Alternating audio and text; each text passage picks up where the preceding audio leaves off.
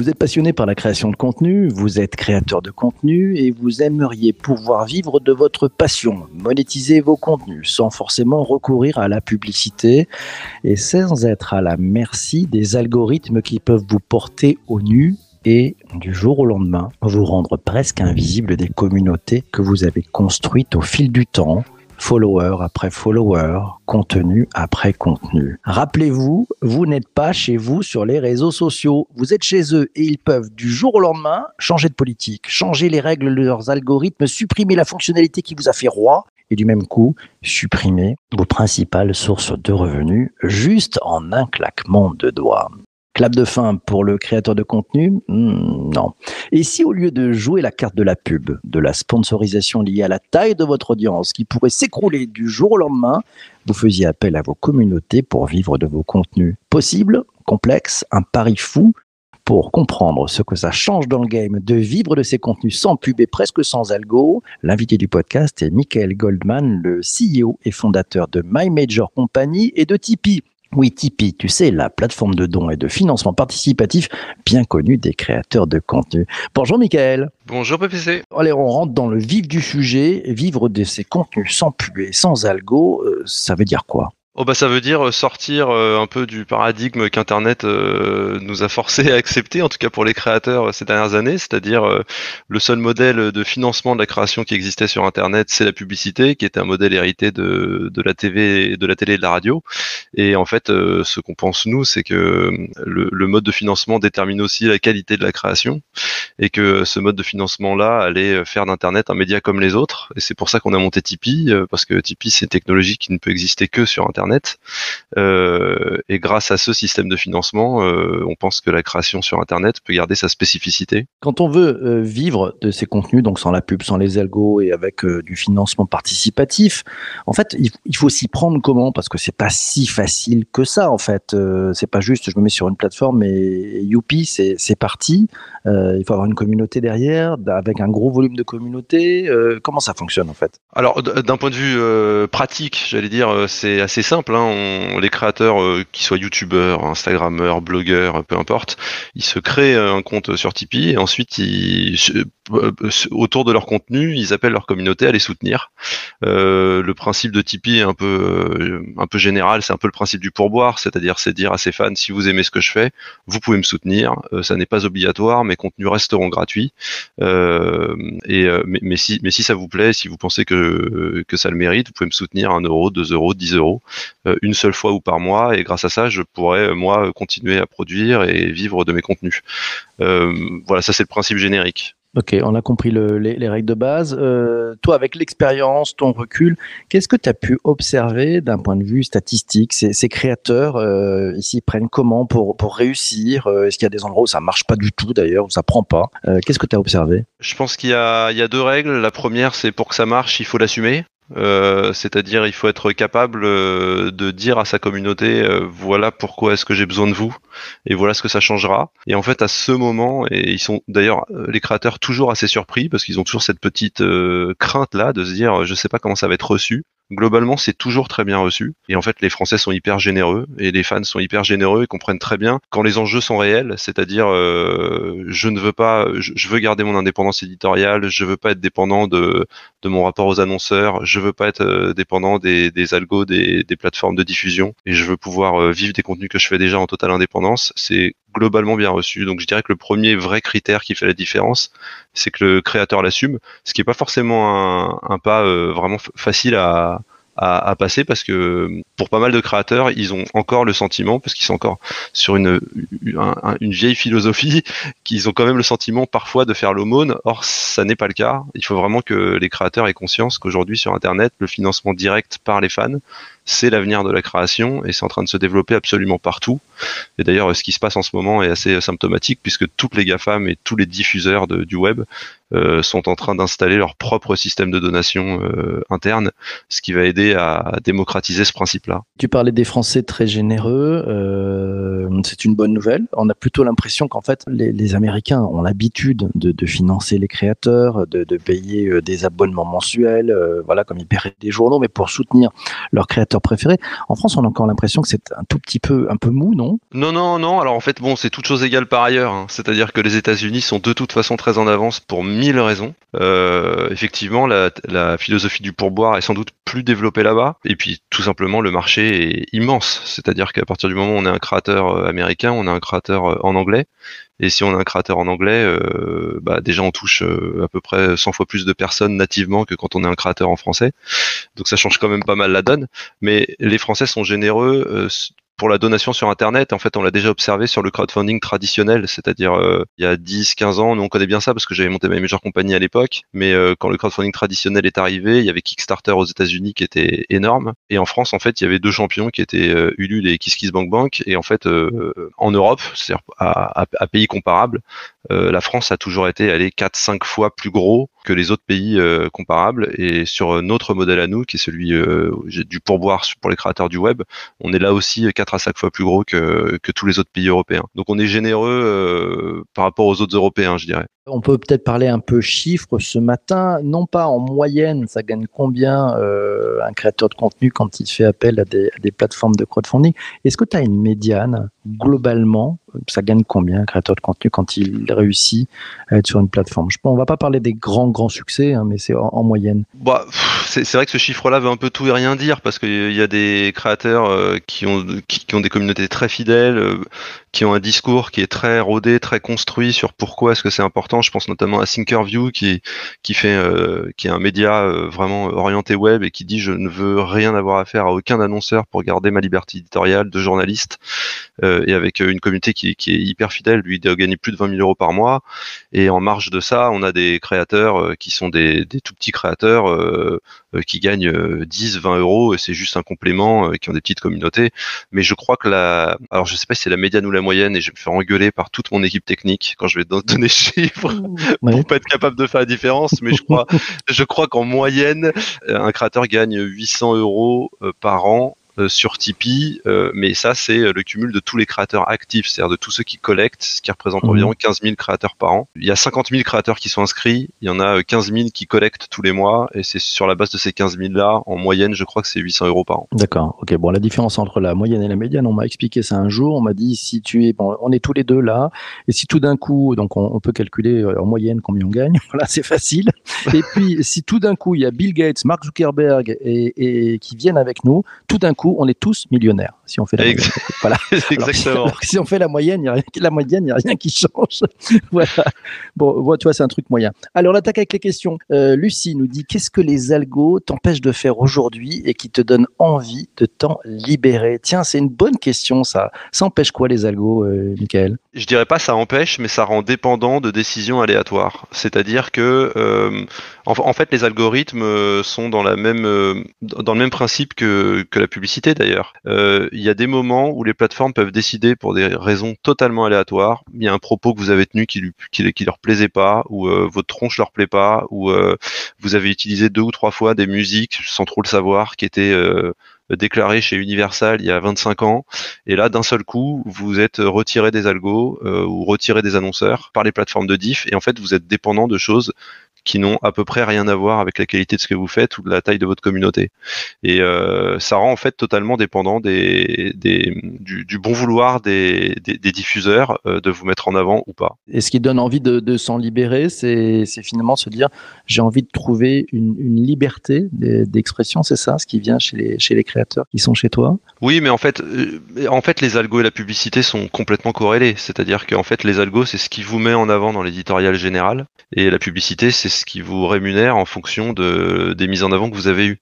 Donc euh, à partir du moment où les algos vous bannissent, vous ne pouvez vous reposer plus que sur votre communauté active euh, qui vous regardera systématiquement ou qui vous regarde systématiquement ou qui vous écoute systématiquement, qui vous lit systématiquement, mais vous n'aurez quasiment plus d'occasion de convaincre de nouveaux, euh, de nouveaux fans de vous suivre.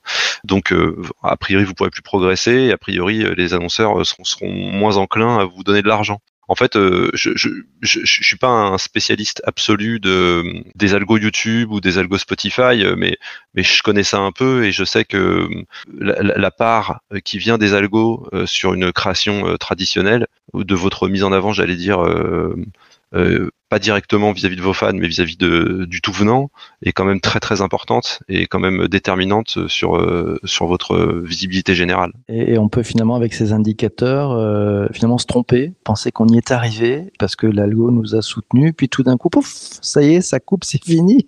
Donc ton conseil c'est quoi? C'est plutôt de démarrer avec la communauté, c'est-à-dire on tourne le dos aux algos et c'est avec la, communauté qu'on travaille un peu plus euh, régulièrement, c'est ça le, bon conseil? Non, je dirais qu'il faut, faut... moi j'aurais tendance à dire que vous savez c'est une machine qui peut s'avérer euh, extrêmement négative, euh, voilà, mais qui peut aussi s'avérer positive. il faut arriver à l'exploiter du mieux qu'on puisse, mais, mais, mais, mais, en tout cas pour sa propre rémunération, je pense que c'est important de pas en être dépendant parce que euh, être dépendant des algorithmes et de la publicité, en fait, c'est être dépendant de son diffuseur. Et, euh, et je pense qu'effectivement, il faut arriver à créer un lien avec la communauté qui rend la communauté fidèle et qui lui donne envie de nous soutenir euh, quoi qu'il arrive. Et c'est vrai que les principes comme Tipeee sont hyper positifs à cet égard. Tiens, Fabrice rebondit sur tes propos et te dit cela semble être un cercle vicieux quand on sait que YouTube favorise aussi le contenu monétisé, non? Euh, donc euh, on est dans la bonne boucle ou tout d'un coup on en sort complètement? Ah oui, oui, c'est à peu près ça. Hein. Euh, mais bon, de, toute façon, faut, faut pas se leurrer. C'est-à-dire que bon, c'est l'adage quoi, on ne prête qu'aux riches, mais mais à partir du moment où un média est financé, son revenu essentiel c'est la publicité, il se met à ressembler à tous les autres. Et on sait très bien comment les modèles soutenus par publicité finissent. C'est-à-dire qu'il y a des très très gros qui prennent 90% du gâteau et le reste se partage des miettes. Et en fait, YouTube devenait plus ou moins ça. Et en fait YouTube aura toujours plus intérêt à mettre en avant une vidéo de Squeezie euh, qui a fait, euh, j'ai rien contre Squeezie, hein, mais mmh. qui a fait 8 millions de vues parce que euh, effectivement, s'il a fait 8 millions de vues, c'est parce que c'est très consensuel, que c'est très mainstream et que s'il le, s'il le montre à des, à du tout venant, ils ont plus de chances que ça plaise plutôt que Nota Bene qui fait des vidéos d'histoire, qui fait 500 000 vues. oui, c'est c'est moins mainstream, moins donc ça, ça, ça, a moins de chances de convaincre. Mais mais oui, voilà. Témoignage de Céline qui nous dit J'ai conscience que c'est encore nouveau en France, le crowdfunding, mais j'ai voulu tester mon audience. J'ai récemment fait un sondage sur Instagram, notamment suite à leur annonce concernant la rémunération des créateurs. Lorsque j'ai posé la question Seriez-vous prêt à payer pour soutenir un créateur pour son contenu? À 78%, nous dit-elle, j'ai eu non.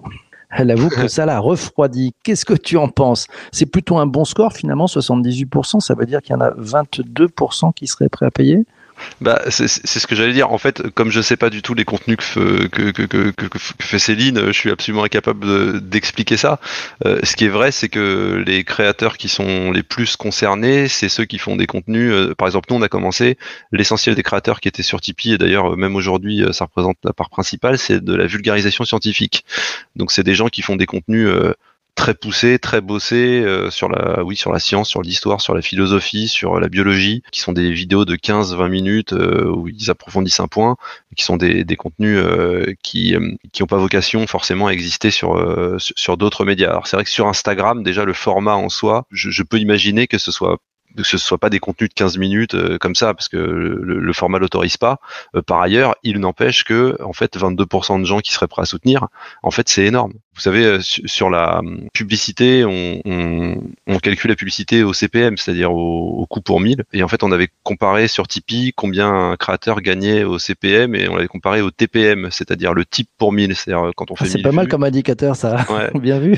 Et, en fait, au TPM, il gagnait 20 fois plus qu'avec la publicité. Donc, euh, effectivement, en fait, quand, il faut imaginer que si 22% de l'audience euh, donne euh, donne 1 euro, bah ça peut mmh. ça peut vite représenter beaucoup d'argent. Je crois qu'on vient de faire la journée de Céline, c'est pas mal. c'est plutôt une bonne nouvelle, 22%.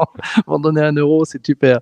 Euh, tiens, allez, question de, de, Laura, ça répond un petit peu à ce qu'on a vu tout à l'heure, mais euh, quelle différence observes-tu, quelle différence de comportement au niveau du soutien payant entre des nationalités? Toi, tu vois, tu vois les différences, tu nous disais tout à l'heure que les, les, Français sont, sont généreux. C'est quoi les grands pays qui cartonnent vraiment? Les États-Unis, on disait tout à l'heure, tu en vois d'autres? Oui, oui, bah, c'est les États-Unis qui sont loin devant. Euh, les pays, enfin, globalement, c'est très difficile de dissocier les, tous les pays anglophones parce qu'en fait leur communauté de base est la même.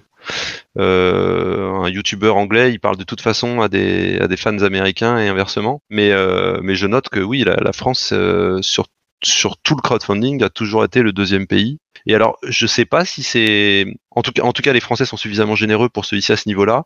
Je pourrais pas dire si c'est plus lié à la générosité naturelle des Français qu'à leur euh, créativité et leur sens de l'entrepreneuriat. Parce que la réalité aussi, c'est que euh, le YouTube français euh, et la création sur Internet en France est infiniment plus riche, plus divers, meilleur que dans les autres pays européens. C'est vrai quand on a comparé nous, euh, YouTube France à YouTube Italie ou YouTube Espagne, c'était c'était assez et, même Allemagne, c'était assez incroyable de voir la diversité qu'il y avait en France et le peu de diversité qu'il y avait dans les autres territoires. Donc j'aurais du mal à savoir si c'est plus l'un ou plus l'autre, mais je sais que des modèles comme Tipeee, la, France est de très très loin la plus grosse locomotive européenne. Bon, ça c'est plutôt des bonnes nouvelles. On apprend plein de choses ce matin, génial. Le, le, le fait que finalement la, langue aussi, ça, freine un tout petit peu le potentiel de ces créateurs français, le, fait d'être euh, finalement sur euh, juste sur un univers francophone. Parce que la francophonie est grande, mais, mais les États-Unis, on voit bien la langue américaine est quand même très prégnante. On reste sur la langue française ou tu conseilles aux créateurs de, s'ils veulent aller un peu plus loin, de, switcher un petit peu sur le sur l'anglais? C'est dur à dire parce que Enfin, ça, ça, engage tellement de choses d'un point de vue artistique, j'allais dire, de changer de langue. Euh, J'aurais du mal à donner une réponse définitive à ça. Ce qui est sûr, c'est que à talent égal, euh, un youtubeur américain et un youtubeur français, à, talent égal et à capacité de percer son marché de son marché natif, euh, l'américain va tout de suite gagner 100 à 200 fois plus que ce que gagne le français. C'est terrible, mais, mais c'est comme ça. Mais ceci dit, c'est la même chose pour les plateformes. Hein. Nous, quand on s'est lancé, on s'est lancé en même temps que Patreon, qui est le gros américain. On a percé notre marché natif de la même manière, et en faisant ça, euh, eux, ils valent 3 milliards. ils ont levé 300 millions de dollars. Et euh, voilà, c'est juste ces deux mondes qui sont, euh, qui sont voilà, on, a l'impression d'être un Lilliputien à côté. Non, mais on peut être heureux dans son village, en fait. c'est ça. Et c'est exactement ça. C'est notre objectif. heureux dans notre village. Voilà un objectif magnifique. Laura nous dit qu'elle a du mal à décoller en anglais sur sa newsletter qui pourtant marche pas mal en français. C'est compliqué d'aller sur les réseaux en deux langues. Voilà. Est-ce que tu as, des conseils pour des, créateurs de contenu qui vont sur les deux, sur les deux langues? Franchement, non, parce que j'en ai pas, parce que j'ai l'impression qu'il y a une part d'artistique. Moi, personnellement, je n'arrive pas à réfléchir en deux langues. Quand je change de langue, déjà, je réfléchis différemment. Donc, euh, j'ai malheureusement la crainte de, dire que, que quand on crée en français, euh, on réfléchit en français, et je suis pas sûr que ce soit forcément international. Dernière chose, tu as un poste d'observation vraiment particulier, parce que tu vois à peu près euh, émerger des créateurs de contenu en fonction finalement de thématiques. On parle très souvent dans ce, dans ce podcast de l'impact des podcasts, de l'explosion. Est-ce que toi, tu as vu ça aussi, les créateurs de contenu de podcasts, ça, ça, cartonne sur Tipeee, ils sont plus nombreux, ils gagnent mieux leur vie, moins bien leur vie que les autres? Oui, alors franchement, il y a eu une explosion des, des podcasts et notamment sur Tipeee. De toute façon, on, a très bien vu comme le marché du podcast a explosé, mais, mais, euh, mais avec l'exemple américain euh, en, ligne de mire, quoi, parce que là-bas, c'est considérable. On sait que sur notre concurrent américain, Patreon, les podcasts représentent euh, une part considérable de, leurs revenus et, je, crois même que c'est la principale verticale de Patreon. Donc euh, c'est vraiment quelque chose de, très important. Euh, je sais qu'en France, nous on est souvent au Paris Podcast Festival. Alors c'est pas moi qui suis en première ligne. Les échos que j'ai, c'est que malheureusement, enfin c'est un peu le sentiment qu'avaient euh, les gens de mes équipes édito. les podcasteurs sont, assez conservateurs et quand même on leur on parle rémunération, donation, tout ça, et ils disent quand même ouais mais je, je vais quand même préférer aller voir des marques et essayer de, générer de la pub. Bon, euh, on verra comment ça évolue. En tout cas, c'est un marché qui se construit et moi, je pense que la donation a, une part euh, très importante à jouer dans le financement des podcasts et dans la diversité des podcasts en France. Ça reste à suivre. Euh, mille merci, Michael, d'être venu ce matin. C'est un bonheur. Merci à toi. Merci à toi. Un vrai plaisir. Tu as ton rond de serviette hein, si tu veux venir un matin prendre un café. Je sais qu'il est tôt et que tu es un, un lève-tard plutôt, mais voilà. ce ne sera pas tous les matins, je te le confirme. magnifique, c'est bien. Mille merci à toi. C'était formidable. On a appris plein de trucs. Demain matin, ouais, demain matin, je vous donne rendez-vous. On va, on va parler de design sprint. Oui, on va se poser la question. Et si la contrainte de temps était une force, je serais pas tout seul. Je serais accompagné d'une femme formidable. Elle s'appelle Hélène Delien. Voilà, c'est la cofondatrice du cabinet Expertise. C'est un organisme de formation nouvelle génération qui accompagne les entreprises dans leur transformation digitale. Et vous allez voir, on va apprendre plein, plein de choses. Merci d'avoir écouté cet épisode du podcast jusqu'ici. Euh, si tu es arrivé jusqu'ici, ça fait du bien à l'algo, c'est sûr. L'algo, il va adorer parce qu'il y a un taux de complétion fabuleux. Donc, ça veut dire qu'on va remonter dans les classements. Si tu es sur Apple Podcast ou Spotify, n'hésite pas, tu peux mettre des étoiles, un commentaire, ça fait juste du bonheur. On se retrouve demain matin. D'ici là, Portez-vous bien et surtout, surtout, ne lâchez rien. Ciao, ciao, ciao.